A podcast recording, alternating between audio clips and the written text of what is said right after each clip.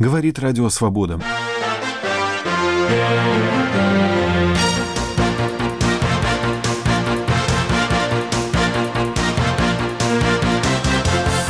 мы видим, как за власть проголосовало 16%, а за альтернативу власти фактически суммарно проголосовало 84%.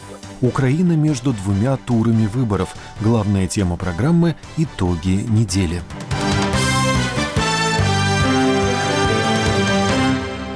Здравствуйте, у микрофона Дмитрий Волчек. Центральная избирательная комиссия Украины готовится объявить официальные результаты первого тура президентских выборов, который состоялся 31 марта.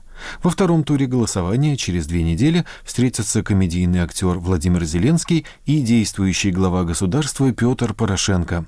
Самыми обсуждаемыми темами минувшей недели в Украине стали вероятные теледебаты кандидатов и сдача ими анализов на наркотики и алкоголь. Эксперты прогнозируют, что в ходе короткой кампании штабами кандидатов в президенты будет использован мощный арсенал предвыборных черных технологий. Продолжит тему киевский корреспондент «Радио Свобода» Владимир Ивахненко. Международные наблюдатели не зафиксировали существенных нарушений в ходе выборов 31 марта. Данные Центральной избирательной комиссии Украины свидетельствуют, что комедийный актер Владимир Зеленский набрал в первом туре свыше 30% голосов. Почти в два раза меньше получил действующий президент Петр Порошенко. Шоумен занял первое место в Киеве и в 19 из 24 областей страны. На такой же результат в случае участия в президентской гонке, очевидно, мог бы претендовать и фронтмен группы «Океан Эльзы» Святослав Вакарчук. Политолог Владимир Фисенко объясняет, почему еще в начале кампании он был убежден, что Зеленский станет ее фаворитом скорее на первом этапе интуиция срабатывала, а, ну а потом все-таки динамика. И по данным всех исследований э, было очевидно, что рейтинг растет. Э, и э, стало очевидным, что вот тот запрос на новых, который последние три года был, но не было предложения и не было объекта, вот, на который этот бы запрос упал и вырос бы. Почва была удобрена хорошо. Я вот в шутку говорил, что искали украинского Макрона, а нашли Зеленского, но нашли уже под выборы. Кроме того, была еще такая специфическая ситуация до конца прошлого года.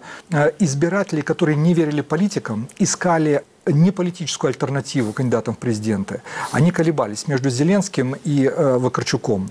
И вот год назад, еще весной прошлого года, рейтинги у них были практически одинаковые. Поэтому вот если бы Вакарчук остался, то ситуация, наверное, была бы другой все-таки. Но как только стало ясно, что Вакарчук не пойдет, большая часть сторонников Вакарчука ушла к Зеленскому. Это тоже стало одной из причин резкого его рейтингового рывка в январе месяце. Петру Порошенко удалось стать первым на выборах лишь во Львовской и Тернопольской областях. Даже на востоке Украины, в действующей армии, которую эксперты считали одним из самых надежных политических союзников президента, голоса военнослужащих разделились поровну между Порошенко и Зеленским. На короткой пресс-конференции в ночь выборов журналисты спросили у Зеленского, что он скажет российскому президенту Владимиру Путину после своей окончательной победы на выборах. Якщо зустрінусь з господином Путиным, я ему скажу, ну наконец-то вы вернули наши территории, сколько готовы еще компенсировать денег за то, что вы отобрали наши территории и помогали людям, которые участвовали в эскалации Крыма и Донбасса, помогали им на всем их страшном, жестоком, отвратительном пути. Примерно в это же время, выступая в своем штабе, Порошенко назвал Зеленского марионеткой украинского олигарха Игоря Коломойского и пригласил своего конкурента на открытые теледебаты. Зеленский согласился, однако вечером 3 апреля неожиданно обнародовал обращение к главе государства, записанное на поле столичного футбольного стадиона «Олимпийский». Звертаюсь до Петра Порошенко. Ви кличете мене на Обращаюсь к Петру Порошенко. Вы позвали меня на дебаты, мечтали, что я убегу, отморожусь, спрячусь. Я принимаю вызов. Вот мои условия. Ось мои умовы. Ключевое условие – дебаты должны проходить на стадионе «Олимпийский». Кроме того, кандидаты должны пройти медэкспертизу на наркотики и алкоголь. А Порошенко должен сказать, что дебаты состоятся не с марионеткой Кремля или Коломойского, а с кандидатом в президенты Украины Владимиром Зеленским. На выполнение ультиматума шоумен дал 24 часа. Позже он выдвинул еще одно условие. Арбитром во время словесного поединка должна стать лидер Батькивщины Юлия Тимошенко, получившая третий результат на выборах. Тимошенко, впрочем, от такой роли уже отказалась. Реагируя на требования Зеленского, в ночь на 4 апреля Порошенко выступил с ответным видеообращением. Володимир Александрович, Владимир Александрович, не бойтесь, дебаты – это не страшно. Не ищите причин и не ставьте условий. И никем не прикрывайтесь. Это некрасиво. Будьте мужиком. Приходите на дебаты. Стадион так стадион. Я жду. Стадион так стадион, я чекаю. С самого утра 5 апреля вся страна наблюдала в прямом эфире, как кандидаты сдают анализы. Порошенко в медпункте стадион Олимпийский, а Зеленский в клинике Евролаб, одного из совладельцев которой связывают с оппонентом действующего президента. Анализы показали отсутствие у кандидатов наркотических и психоактивных веществ в организме. Однако соратники Порошенко, подозревающие Зеленского в наркотической зависимости, требуют проведения независимой экспертизы. История с анализами и теледебатами стала поводом для иронических комментариев пользователей соцсетей, украинских политиков и экспертов, говорит внефракционный депутат Верховной Рады Борислав Береза. Технологии в Украине перешли совершенно на другой уровень. И у нас они проходят на качественно другом уровне. Поэтому то, что вы видите, это не что иное, как технологии избирательных процессов. В Украине проходят фактически достаточно демократические выборы. Мы видим, как за власть проголосовало 16%, а за альтернативу власти фактически суммарно проголосовало 84%. Поэтому дальше сейчас все, что мы видим, это процессы вокруг э, самой избирательной гонки. Ничего иного сожалению, к сожалению, надо еще сказать, что, конечно, они немножко маргинализированы, но я надеюсь, что это такая жертва времени. И Украина просто меняется и трансформируется. И через лет 10-15 мы будем совершенно по-другому смотреть на все эти процессы с улыбкой и э, говоря о том, как забавно все это происходило. Во многих демократических странах дебаты – одно из главных событий предвыборной кампании, часто решающих итог выборов. Состоится ли словесный поединок между Зеленским и Порошенко и пройдет ли он на футбольном поле или же в студии национального общественного телевидения, пока из-за выдвигаемых сторонами новых условий окончательно не ясно, отмечает директор Украинского института анализа и менеджмента политики Руслан Бортник. Мне кажется, что больше всего стороны подталкивают к дебатам то, что обе стороны верят, что они могут в них победить. Если раньше только Порошенко, президента верил в том, что они могут победить. Сегодня и Зеленский, его команда думают тоже, что они могут э, на этом э, электорально выиграть. Думаю, что те условия, которые выдвигаются сегодня, а это э, и Зеленским, и те темы, которые уже озвучил президент в своем ответе, в части там компаса и реинтеграции и всего остального, это больше такой политтехнологический инструмент подготовки к дебатам, попытка улучшить э, свою э, позицию в преддверии самых дебатов. Сложно прогнозировать, состоятся ли они в конце концов, эти дебаты, но я думаю, что вероятность их проведения все же выросла. С таким мнением Руслана Бортника согласен и создатель YouTube-канала «Крым. Критичне мислення» Владимир Федорин. Сейчас внимательно за ходом выборов следит, следят не только профессионалы, медийщики, эксперты, но и 90% населения страны. Э, вы можете прокатиться на любом такси в Киеве и увидите, что у таксистов есть очень глубокие взгляды на то, что происходит. Теперь про интригу. Ну, дебаты — это кульминация, насколько я понял. 19 апреля действительно может состояться непредвиденная, да, вообще в истории Украины, ну и, наверное, в истории современной Европы вещь, дебаты на стадионе. Просто теперь э, ключевое, в какой форме э, подойдут конкуренты к этим дебатам. Э, перед э, Владимиром Зеленским очевидный вызов. К этому времени он должен уже начинать показывать и свою команду с понятными э, функциями, кто за что отвечает, и, собственно, начинать брать на себя первые обязательства. Что именно в тех условиях, которые будут в случае его избрания, что именно он может обещать людям, что, что он будет делать. Да, пока вот, э, насколько я понимаю, именно это и есть главный предмет работы его штаба, э, поскольку там вот весь пакет законопроектов про э, народовластие, о котором Владимир говорил, да, наверное, это важно, но этого недостаточно. Что касается второго кандидата,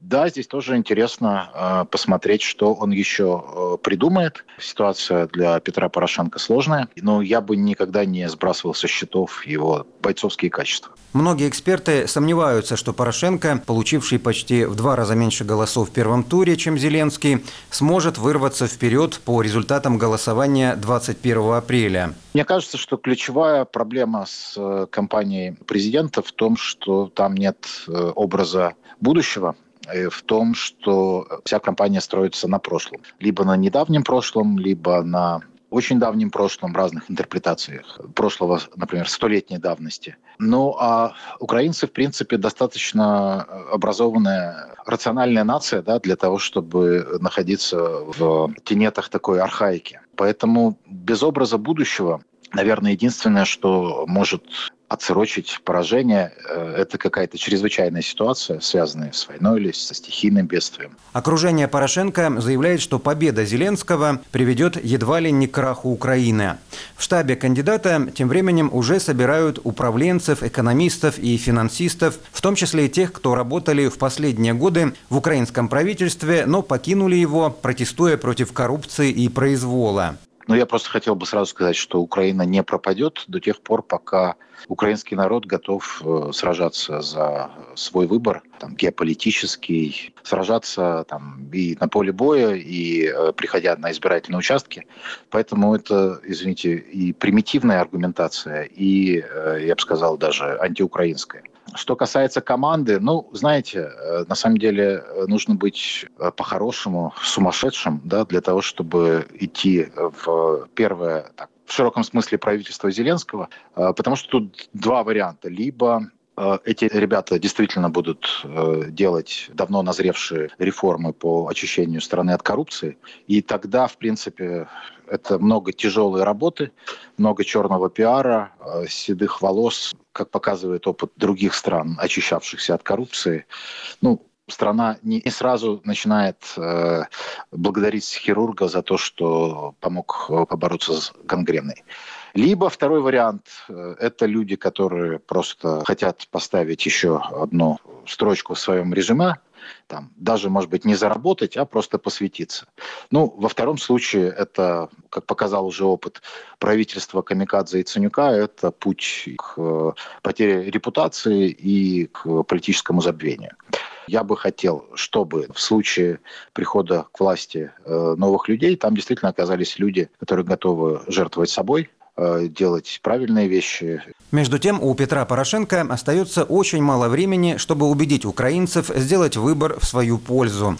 Есть ли шансы на победу у действующего президента? На этот вопрос отвечает Борислав Береза. Я оцениваю с точки зрения технологической. Технологически догнать Зеленского невозможно.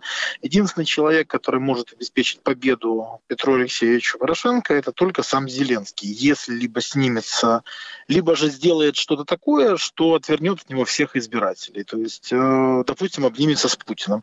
Э, во всех других вариантах шансы на проигрыш у Зеленского минимальны. Ощущается ли влияние Кремля на эти выборы? И если да, то какова роль в этом процессе кума Владимира Путина, украинского политика Виктора Медведчука? Я не знаю, насколько может повлиять Россия впрямую, разве что открытым вторжением. А, тогда это может повлиять. Но это скорее приведет к полной изоляции России и фактически к исключению России из коммуникации со всем цивилизованным миром. Со временем считаю, что Россия, скорее всего, произведет какие-то агрессивные действия против моей страны.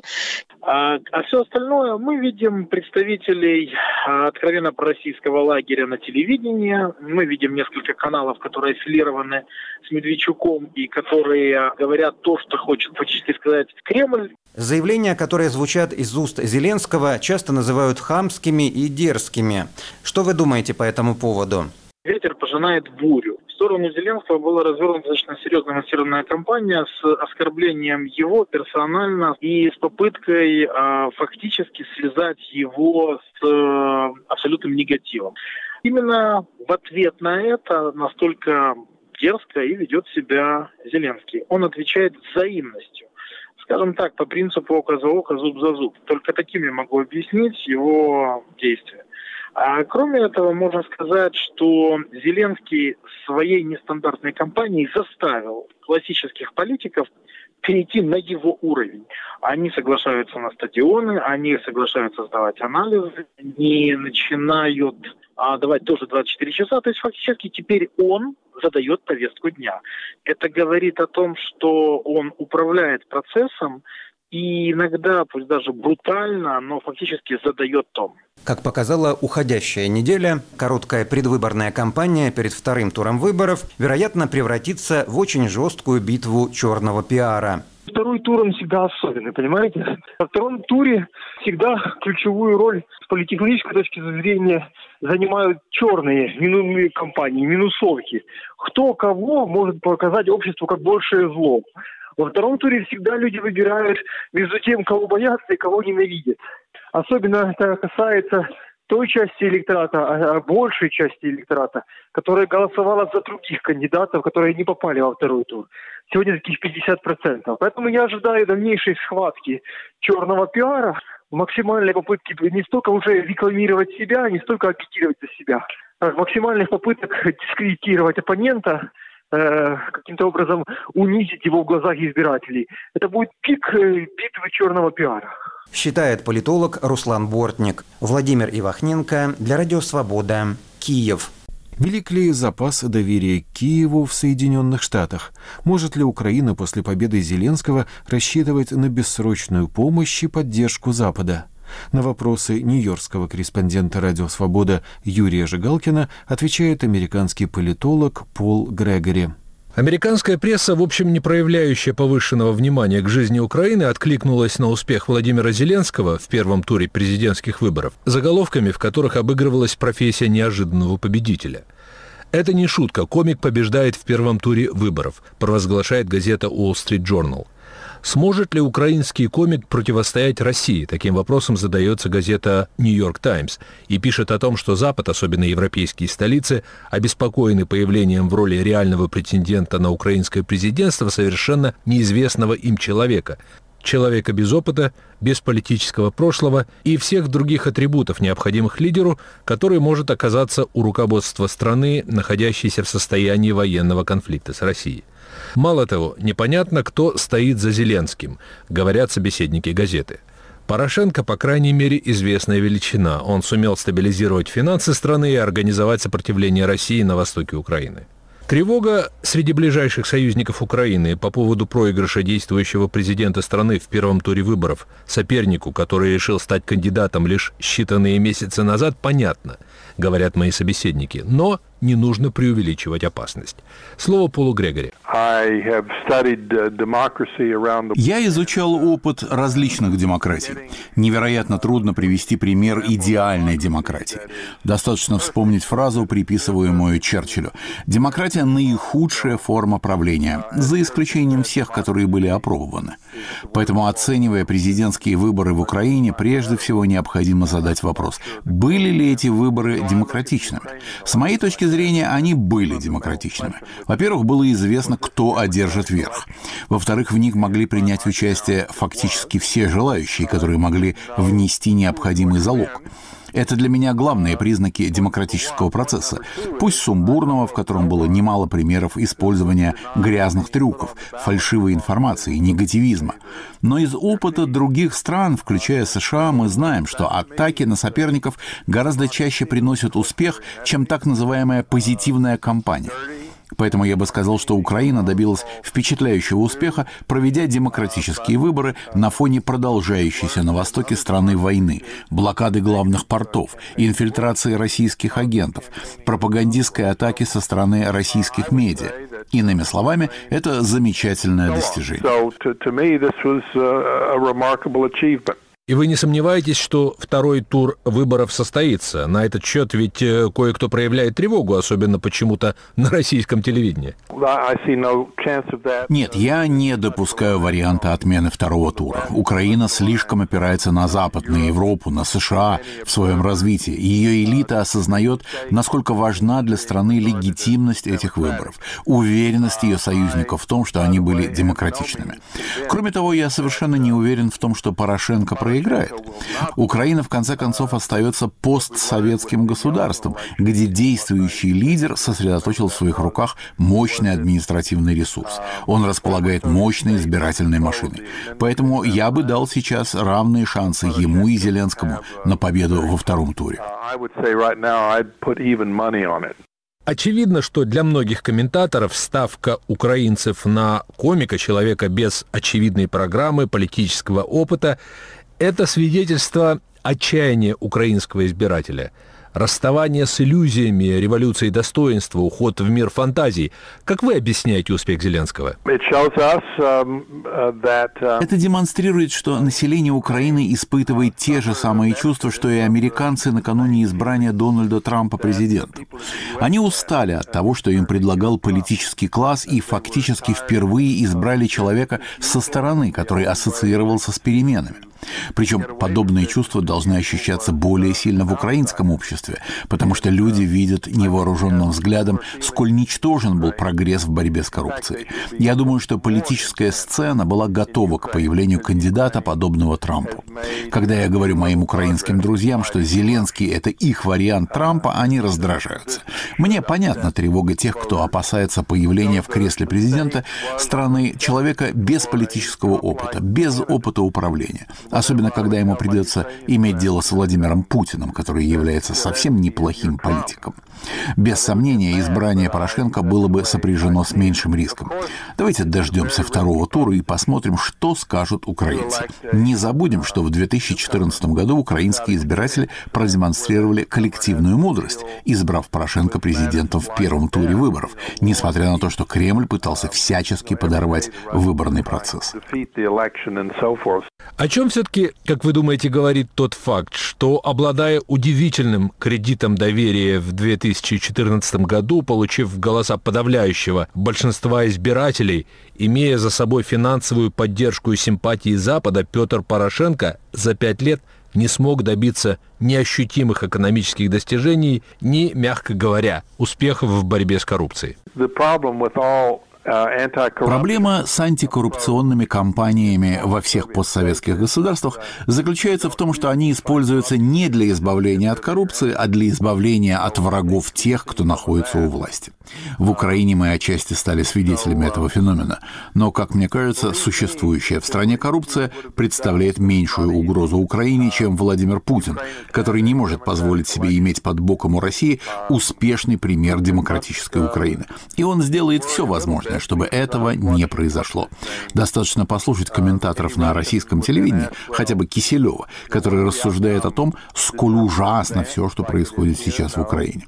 Я не отрицаю существование проблем, о которых вы говорите. Я говорю о том, что можно легко понять трудности, с которыми сталкивается страна в их преодолении. Но, по крайней мере, мы видим, что за неспособность справиться с этими проблемами Порошенко расплатился в первом туре президентских выборов, оказавшись на втором месте. До сих пор Соединенные Штаты и Европейский Союз твердо поддерживали Украину. Как вы считаете, насколько силен этот интерес в поддержке Украины? Зачем она, грубо говоря, нужна Западу? Uh, uh, Я думаю, что США и в дальнейшем будут поддерживать Украину. Я полагаю, что такие же настроения и в большинстве европейских столиц. Причина, на мой взгляд, очевидна. Существует консенсус в мире относительно незаконности присоединения России к Крыму.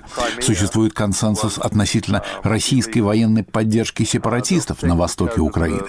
Интересно, что администрация Дональда Трампа сделала во много раз больше для поддержки Украины, чем администрация Барака Обамы, несмотря на то, что были опасения по поводу намерений Дональда Трампа.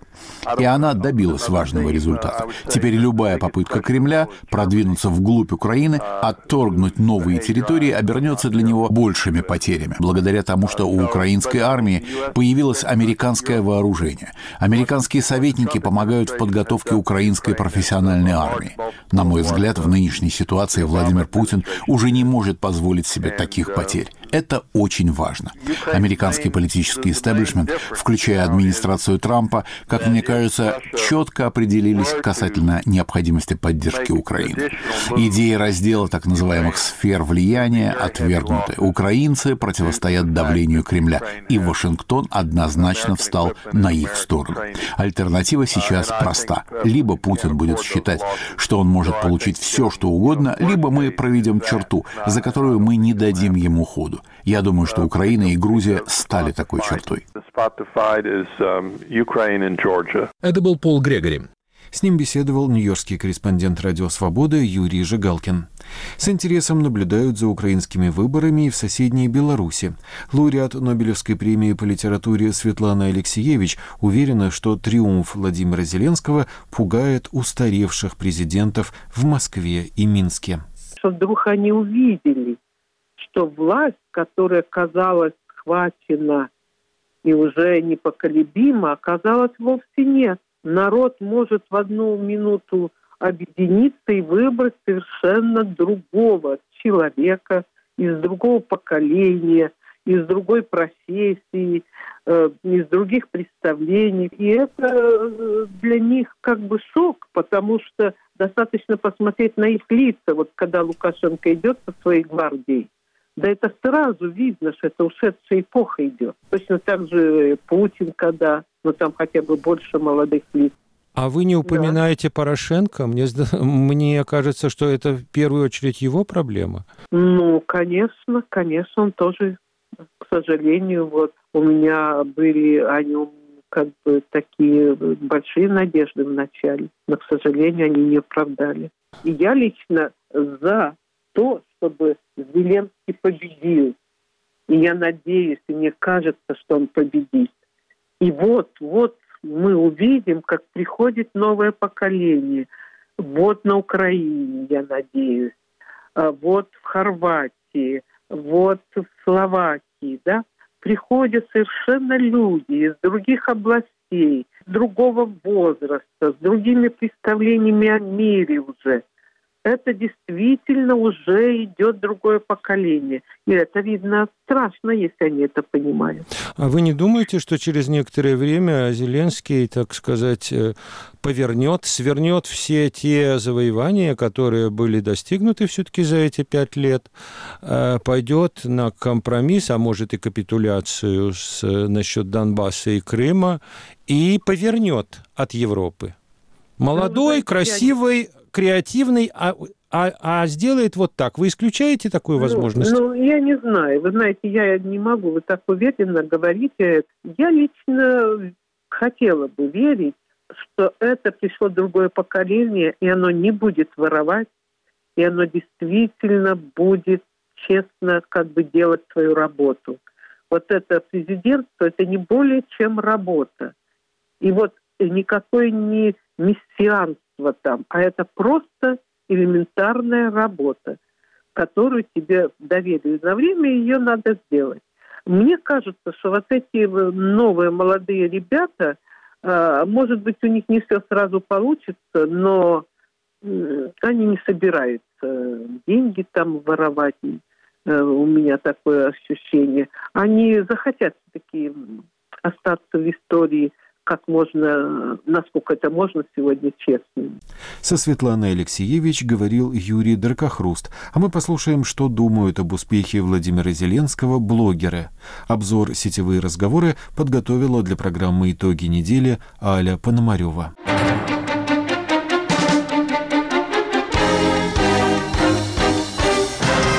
Кандидатура Зеленского вызывает горячие споры. Кто-то считает его пророссийским ставленником, марионеткой олигарха Коломойского, либо просто некомпетентным политиком. Другим импонирует его несистемность. В России патриоты называют его креатурой США, а на востоке Украины в то же самое время пишут, что он спасет страну от раскола. Инна Булкина. А помните, как 20 с лишним лет назад на похожих выборах в России один эмоциональный человек сказал «Россия, ты одурела» и оказался прав. Теперь это украинские грабли. Виктор Трегубов. Избиратели Зеленского, безусловно, не очень склонны к глубокомыслию. Дело не в том, что они проголосовали за Зеленского, а он, дескать, бяка. Дело в том, что в качестве протестной кандидатуры против олигархической системы они выбрали кукольную перчатку на руке значительно более яркого и значительно менее человекообразного представителя этой системы, чем Петр Алексеевич Порошенко. С тем же успехом можно было видеть борца с олигархами Вити Януковича. Вот ровно с тем же. Игорь Гольфман. Есть один важный нюанс. У украинцев имеется опыт сносить неугодную власть. Не опыт далекого прошлого, былинных времен, зафиксированный в фольклоре, а опыт всех живых. Это получилось дважды за последние 15 лет. Кажется, ни у кого в Европе такого опыта нет, а у украинцев есть. Понимают ли это в штабе у заигравшихся местечковых КВНщиков, не знаю. Но если не понимают, то, думаю, очень зря. Алексей Медведев. Стесняюсь спросить, а чем плох Зеленский? Слова «марионетка Коломойского» не принимаются, об этом можно будет судить только по поступкам, а так мало ли кто кого финансирует. Вон компанию Саркози Каддафи финансировал. Это, может, не очень хорошо, но как-то не превратило Францию в джамахирию. Твиттер тетя Роза. Изя, как ты думаешь, если победит Зеленский или, допустим, Тимошенко, Путин вернет Крым и уйдет с Донбасса? Нет, конечно. И зачем? Ведь тогда вся Украина войдет в состав России. Петр Верзилов. Ужасно смешно, что многие жалуются, что Зеленский очень пророссийский. Во-первых, прямые переговоры с ДНР, ЛНР – это нормально, ничего страшного. А во-вторых, так вы решите, он пророссийский или все же уши Игоря Коломойского? При всех минусах и плюсах он выглядит сильно лучше всех. Александр Рыклин. Я за последние дни много чего прочитал про украинские выборы и очень хорошо представляю мотивы разных групп интересантов. И совершенно ни за кого там не болею, чисто академический профессиональный интерес. Но уверенно говорю, как только вы увидели тезис о том, что Зеленский ставленник Кремля, имейте в виду, это галимая фейковая пропаганда, почему-то особенно рьяно тиражируемая эмигрантской тусовкой из России. К Зеленскому может быть сколько угодно претензий у граждан Украины, но именно это абсолютно высосано из пальца. Алексей Лапшин. Совершенно недостойное поведение в соцсетях наблюдается в рядах сторонников Петра Порошенко. Дебилы, ватники, гопота, быдло, агенты Москвы, предатели — это они о тех, кто не поддержал Порошенко и проголосовал за оппозиционных кандидатов, главным образом за Владимира Зеленского и Юлию Тимошенко. Один то ли провокатор, то ли сумасшедший, даже призвал стрелять в предателей и отделить 6-8 украинских областей, где они окопались. Причем вдохновителем всего этого воинствующего хамства выступает сам действующий президент, сразу же взявший грубо некорректный тон по отношению к уверенному победителю первого тура. И эти люди называют себя сторонниками европейского пути Украины, представителями цивилизационного общества. Сейчас они демонстрируют, что представляют собой на самом деле. Павел Пряников. Жириновский — это Зеленский, КВН с опозданием на 30 лет. И за Зеленского, как и за Жириновского, голосуют по тем же мотивам. Ха-ха, прикольный пацан. Антибюрократическая повестка. Все плохие и дураки, один я в белом плаще стою умный. А хотите, я вам еще анекдот расскажу? Твиттер Ришикеш Ньюс. Победа Зеленского над Порошенко – это классическая победа телевизора над холодильником. Наталья Шевшукова. Из постсоветской политики уходят унылые дядьки в темных пиджаках. Уходит советское поколение с его мрачной серьезностью, иерархией, шовинизмом и нетерпимостью.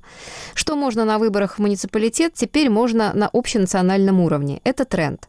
Это важный сигнал и нашему избирателю тоже. Не бойтесь выбирать новое. Оно не так страшно. Наша пропаганда рано радуется. Это удар по светлому образу славного вороватого единоросса, который, если не он, то кот. Теперь кот, а не он. Тю-тю. Андрей Десницкий. Не худшим президентом США был актер Рональд Рейган. Может, и не лучшим, но не худшим точно. Вдруг и Украине повезет с актером. Евгений Доможиров. Мне кажется, что зря вы оцениваете голосование за Зеленского как за клоуна. Украинцы голосовали за образ слуги народа, созданный Зеленским, и дай бог ему этот образ реализовать в жизни. Люди хотят банального – справедливости, честности и ответственности. Ирина Коротич. По большому счету, это такой выборный аналог Майдана. Тогда на площадь тоже вышли люди, не знающие ответов на все вопросы, не готовые разложить по полочкам, а как будут дальше. Но знающие одно – с этими они больше существовать не хотят. В 2013-м люди не хотели существовать в одной стране с Януковичем. В 2019-м люди не готовы смириться с Семочко в роли главного разведчика. С сепаратистами во главе южных областей, с орденом Голубану, с упырями, пожизненно назначенными в Верховный суд. Кое-кого не устраивает устраивает главнокомандующий, при котором цветут коррупционные скандалы в Укроборонпроме, а после пожаров на складах боеприпасов нет никого, кто бы понес ответственность.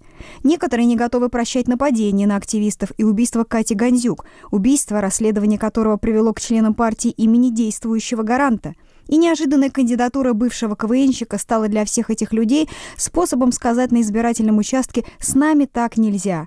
Они не готовы гарантировать, что Зеленский все сделает правильно. Они не заявляют, что их кандидат идеальный или единственно правильный. Они просто знают, с ними так нельзя, и дают это понять доступным им и совершенно легитимным способом. Николай Митрохин. В стране существует запрос на проевропейского политического лидера, который будет представлять интересы русскоговорящих, их проукраинского большинства, а не пророссийского меньшинства, но не раздражать и украиномовных. Зеленский идеально встроился в имеющуюся нишу. Тем более, что Порошенко в 2017-м отчего-то решил сменить имидж отца нации и стать на втором сроке президентом Западной Украины, где проживает всего 22% населения страны. Последние две его кампании, языковая и Затомас, показали, что он хочет стать президентом даже не Западной Украины, а Галиции, что, собственно, и произошло. Сергей Марков. Спецслужбы США, руководящие страной, будут вполне удовлетворены результатом. Они вполне контролируют Зеленского. Под знаменем Зеленского Центр внешнего управления страной начнет теперь кардинально смену поколения элит. Увольнять будут всех, кто успел побывать комсомольцем. Будут убирать все советское поколение под лозунгом обновления. Это будет объявлено Зеленскому как его миссия. Леонид Сторч. Самое потрясающее в триумфе Зеленского даже не то, что он, политик-дебютант, набрал в два раза больше голосов, чем действующий президент, а то, что за него проголосовали практически все регионы Украины. Взгляните на карту. В выборах принимало участие 25 регионов. Зеленский набрал большинство голосов в 20 регионах, включая и Киев, где работает Порошенко, и Одесскую область, где Порошенко родился. А президент победил только в двух областях, сравнявшись в этом плане с безнадежным Байко – даже большая часть Западной Украины осталась за Зеленским. Этнически не русский и не украинец, родом не с Западной Украины и не с Восточной, он способен привести Украину к общему политическому и культурному знаменателю и объединить украинцев в единое целое. Андрей Дегтяренко. Все могло быть гораздо хуже, в случае, если бы не выдвинулся Зеленский. По сути, ведь он отбирал голоса не у Порошенко, а у пророссийского Бойко и только потом у Тимошенко. И пусть те, кто сейчас морщат носы, пакуют чемоданы и рассуждают о 30% зибилов, просто представить себе второй тур Бойко-Порошенко. А ведь сейчас видно, что это был реальный сценарий, на который, к слову, работали и политехнологи Порошенко, потому что он обеспечивал стопроцентную победу их клиента. И этот сценарий запускал, в свою очередь, выгодный России и самоубийственный для нас сценарий противостояния Запада и Востока. Так что я хочу искренне поблагодарить Зеленского за его авантюру. Может быть, как раз Зибилы отодвинули нашу безнадежную страну от края пропасти. В первом туре Порошенко отстал от Зеленского почти в два раза, но часть комментаторов считает, что у действующего президента Украины еще есть шанс победить на выборах. Екатерина Барабаш. Я почти уверена, что Зеленский не станет президентом. Во-первых, к Порошенко перейдет много голосов выбывших кандидатов. Во-вторых, мне кажется, что во многом это было протестное голосование, и ко второму туру те, кто голосовал за Зеленского вроде как в шутку, одумаются и поймут, что с такими вещами не шутят. Виталий Сыч. Кандидаты, которые не проходят во второй тур, почти поголовно терпеть не могут Порошенко. То есть ждать от них и их избирателей поддержки действующего президента во втором туре не приходится.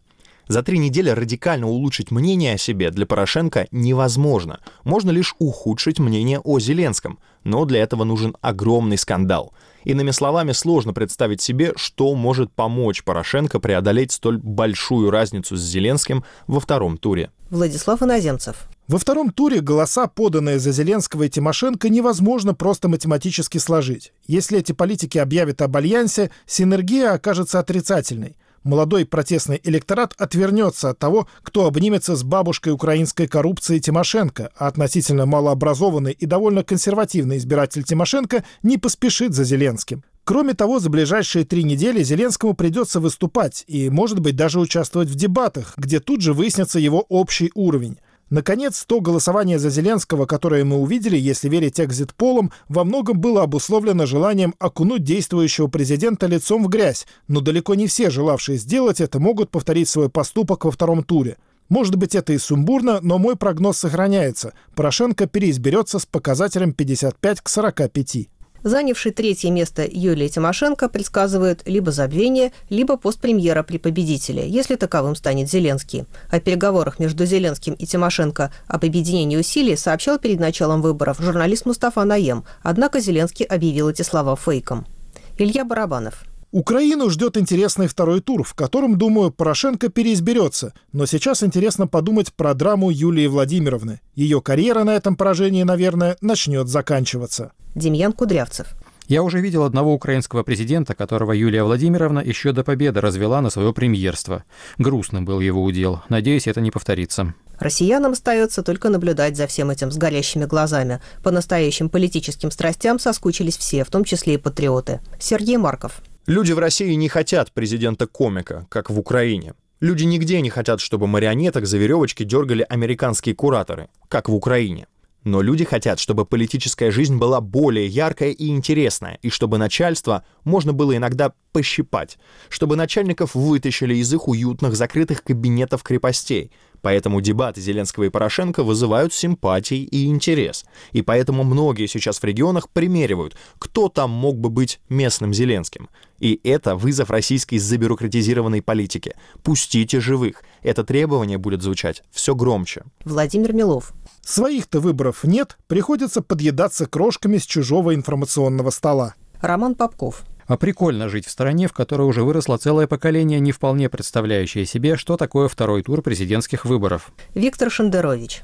Про украинские выборы со всеми их сложностями и проблемами твердо могу сказать только одно. Российским СМИ надо бы по этому случаю просто помолчать в тряпочку. Украинцы выбирают. Сами. Сами учатся, сами будут и исправлять свои ошибки а улюлюканье, доносящееся из нашего бодрого концлагеря, как и советы отсюда, лишь симптоматика нашей неадекватности. Анатолий Ульянов. При всех своих недостатках Украина остается непредсказуемой страной, граждане которой могут влиять на положение вещей вокруг себя – Зачастую влияют они на него не самым изящным образом, но сам факт того, что гражданин Украины может пойти на избирательный участок, отдать свой голос и перечеркнуть действующую власть, это, друзья, бесценное достижение. Михаил Соколов. Свободные выборы в Украине – это и есть то событие, которое явно испортило настроение Путину. Даже зрители зомбоящика в России, посмотрев на соперничество Зеленского, Порошенко, Тимошенко и других кандидатов, задумаются.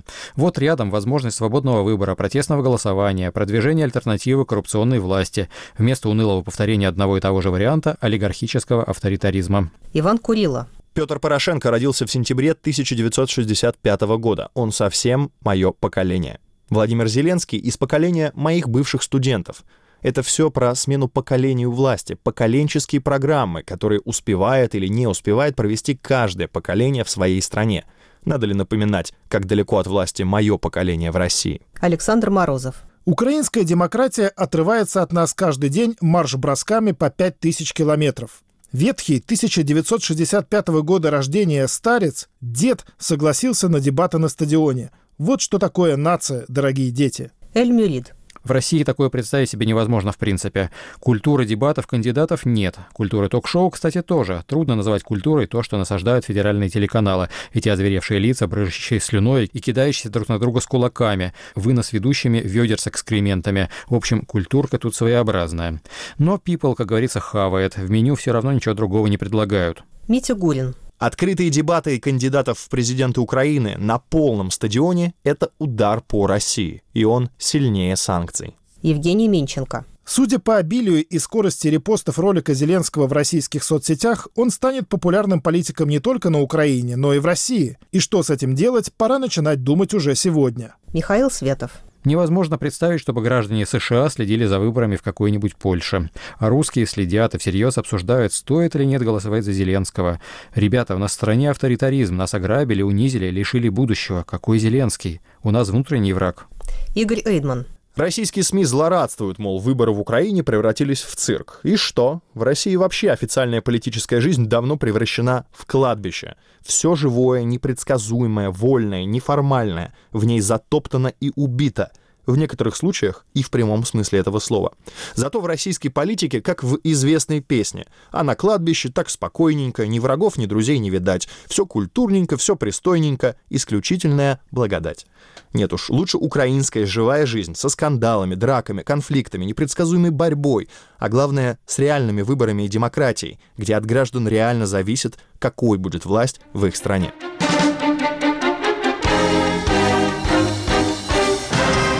Обзор блогов подготовила для программы «Итоги недели» Аля Пономарева. У нас на очереди рубрика «Телерейтинг». Я приветствую обозревателя «Новой газеты» Славу Тарощину. Слава, ну вот Украина готовится к теледебатам. Что не говори о кандидатах, но это настоящие выборы со вторым туром. В России о такой роскоши давно уже позабыли думать. Как этот разгул демократии объясняют телезрителям федеральных каналов? Главное, что делают федеральные каналы, они высмеивают, охаивают уничтожают этот разгул демократии. Так, чтобы ни один из российских зрителей не понял, что речь идет именно об этом.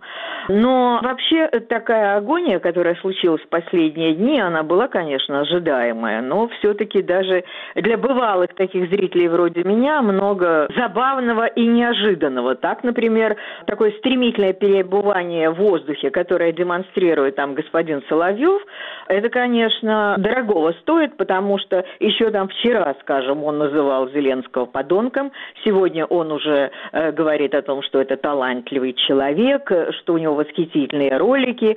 Ну и так во всем. Значит, помимо высмеивания, главное, чем занимается наше телевидение, это нагнетание библейских ужасов вокруг выборов. То есть э, какие-то э, в Киеве митинги э, в регионах, э, э, народ бунтует, э, вот эти вот чернила исчезающие, на Донбассе жертвы. Ну, в общем, вот это вот то, что мы имеем обычно, но только в таких уже промышленных масштабах. Телевизор пытался как-то противостоять тому, что происходит в Украине, самым нелепым образом, потому что вдруг на несколько дней героем экрана стал Юрий Бойко. Причем Скобеева тут же сообщила, что на самом деле у него никакой не четвертое, а третье место. И вот Юрий Бойко выяснилось, что его место четвертое, оно гораздо важнее, чем первое место Зеленского, потому что вот, вот это вот на самом деле, это та Украина, которая должна существовать и процветать рядом с Россией. Так вот, господин Бойко, такой абсолютно не мигающий, по всем каналам э, прошелся, и меня он удивил лишь одним, что он на всех каналах абсолютно говорил один и тот же, как мне казалось, до последней запятой один и тот же текст. Потом он так же быстро, как появился, исчез, и все уже, кажется, о нем забыли. Но потому что появилась такая увлекательная тема анализов, тут, вы понимаете, уже все вышли из берегов. Еще была одна замечательная новость из государственных каналов. Она рассказывала э, о будущих э, фальсификациях выборов при помощи виртуальной частной сети. Что якобы журналисты украинских вестей выяснили, существует существует вот такой вот некий зашифрованный канал, который можно использовать э, для подмены э, цифр в пользу Порошенко. То есть вот пока там везут, условно говоря, или летит информация из э, с участка в центр избирком, подменяется информация. Это обсуждалось абсолютно совершенно серьезно. И потом целая стая всяких IT-экспертов э, в сети дружно высмеивали это абсолютно какое-то фантастическое предположение. Вот что я еще хочу сказать сказать, что меня несколько удивило, вот э, выборный день, ну, конечно, там э, Киселев перетекал в Соловьев, это было очень скучно, ну, и им было скучно, неинтересно, но одновременно э, в Ютьюбе работал стрим Ольги Скобеевой и Евгения Попова. Вот этот стрим, он длился едва ли не сутки, это было несколько поживей. Э, там э, они тоже занимались подсчетами, всякими разглагольствами, но сидели в таких в домашних туалетах, были очень благостны, ели сало с черным хлебом из горчицы. У них был такой изысканнейший стол. Сало, э, пицца, шампанское и кофе. И еще занимались они тем, что как-то так чуть-чуть поклянчивали деньги у своих фолловеров, и э, там действительно какие-то деньги прям собирались, это же всегда видно, когда идет стрим.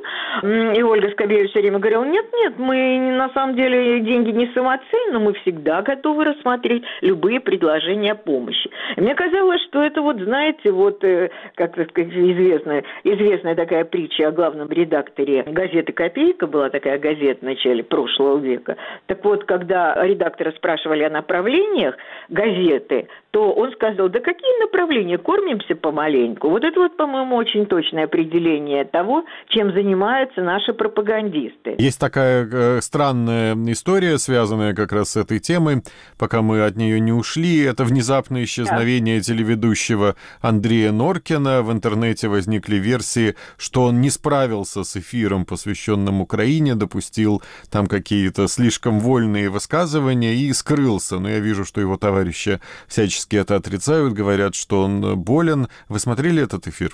Да, я смотрела этот эфир, и мне было абсолютно ясно, что действительно с ним что-то происходит. Это было видно, я ведь не первый эфир с Норкиным смотрела. Ну, конечно, наверное, это такое переутомление какое-то колоссальное. Он же теперь ведет еще вечернюю передачу, и ведет один, и ежедневно. Там действительно был э, такой Лойко, украинский журналист. Ну, он и прежде бывал. Ничего такого особенного, чего бы не было в каждом выпуске, ничего там такого особенного не было. И потом Норкин Маркин – это человек, который прекрасно управляется. Э, он может быть очень э, гневливым. Э, помните его знаменитое выражение «умоешься там кровавыми соплями» и прочее, и прочее. Так что я думаю, это действительно просто связано с, с, с плохим самочувствием. Его тоже заменили, тут же нашелся такой лихой там молодой человек Иван Трушкин. Понимаете, тут ведь, что называется, табуретку поставь, это уже настолько э, намоленные пропагандой форматы, что они будут двигаться дальше. Но вот что действительно как-то удивляет и в истории с Норкиным, это такая моральная катастрофа, которая вот на нас надвигается все-все э, быстрее и быстрее, потому что, ну, я не поклонница Норкина, и вообще как нормальный человек может быть поклонником того, что он делает, но то, как обсуждается, с каким счастьем вот люди, просто одна часть людей э, боготворит Норкина, а вторая часть желает ему всяческих болезней, э, таких уже настоящих, это, конечно, не может не, не удивлять. И я позволю себе процитировать. Я как раз вот писала колонку э, про вот эти библейские ужасы пропаганды. И, как всегда, бывает несколько интересных откликов. И вот один господин написал в комментариях, э, он выдвинул такую мысль, что интересно было бы исследовать, э, какую дозу пропаганды, ну, то есть лжи, э, способен усваивать человеческий организм. Зависит ли эта доза там от массы тела, каких-либо быть, других физиологических характеристик, или, может быть, от страны проживания, или, может быть, от климата. Это, по-моему, уже невероятно такая актуальная тема. Потому что, судя по количеству вот этой вот пропаганды, наш человек э, способен усваивать какой-то безграничный объем пропаганды. Так что я думаю, что этой темой нужно заняться, она перспективна вполне. Умер Георгий Данелия, и в четверг эфирную сетку срочно переверстывали. Я видел возмущенные посты в Фейсбуке о том, как все это было сделано безвкусно, и сколько было ошибок, в частности, Данелии приписали чужую жену, там, ну, вот такого рода вещи. Смотрели вы эти эфиры? же такие мелочи, чужая жена, это просто даже, э, даже не стоит об этом говорить. Да, разумеется, смотрела и, и смотрела Малахова, и была уверена, еще не глядя, что это будет называться осенний марафон, и там внутри и как раз будет идти речь о той жене, об этой, еще о других женах, которые вообще тут э, и Токареву вспомнили, и Журбину, и кого только не вспомнили. И было это, конечно, все достаточно омерзительно. И дело даже не в том, что были ошибки, они бывают всегда, потому что, э, ну, мы не раз говорили о том, что э, профессия телевизионщика, она просто исчезающая, такой это исчезающий вид. Нет людей, которые способны нормально подготовиться к эфиру даже в новостных блоках. Это вообще, когда мне не о чем писать, извините, я всегда внимательно слушаю там какие-нибудь новости, и там э, пару-тройку ляпов, конечно, всегда можно найти. Но дело даже не в этом, а дело в том, что вообще вообще такой грандиозный человек, с таким чувством юмора, с такой тонкой душой ранимой, такой талант. Его же вообще не было там последние, я не знаю сколько. Я даже не могу припомнить, там на культуре обычно там линия жизни, ну там хоть что. Я его не помню совершенно, хотя он жил в центре Москвы и общался с людьми, и вел нормальный образ жизни. Вот это вот ужасно, когда человек как-то исчезает из жизни при жизни. Мы говорили об этом в связи с Малашенко, но тут это еще более яркий пример. А то, что сейчас его будут канонизировать, и то, что сейчас потекут эти осенние марафоны, и все жены, ну или те из них, кому будет не стыдно, появятся в эфире, ну, в этом нет никакого сомнения для меня. Спасибо, Слава. Это была рубрика Славы Тарущина и телерейтинг.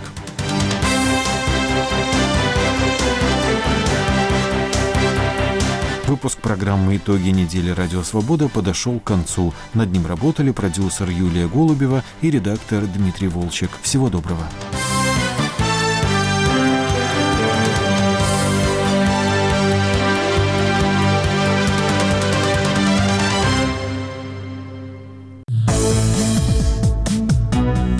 Программа «Культ личности». Премьера каждую субботу в 18.05, сразу после выпуска новостей и повторы в течение недели. Автор и ведущий – я, Леонид Велихов. Мои гости – независимо думающие люди. Мы говорим с ними об их жизненном пути, о том, что происходит сегодня в России. Выпуски, которые вы не успели посмотреть, ищите в YouTube на канале «Радио Свобода» плейлист программы «Культ личности».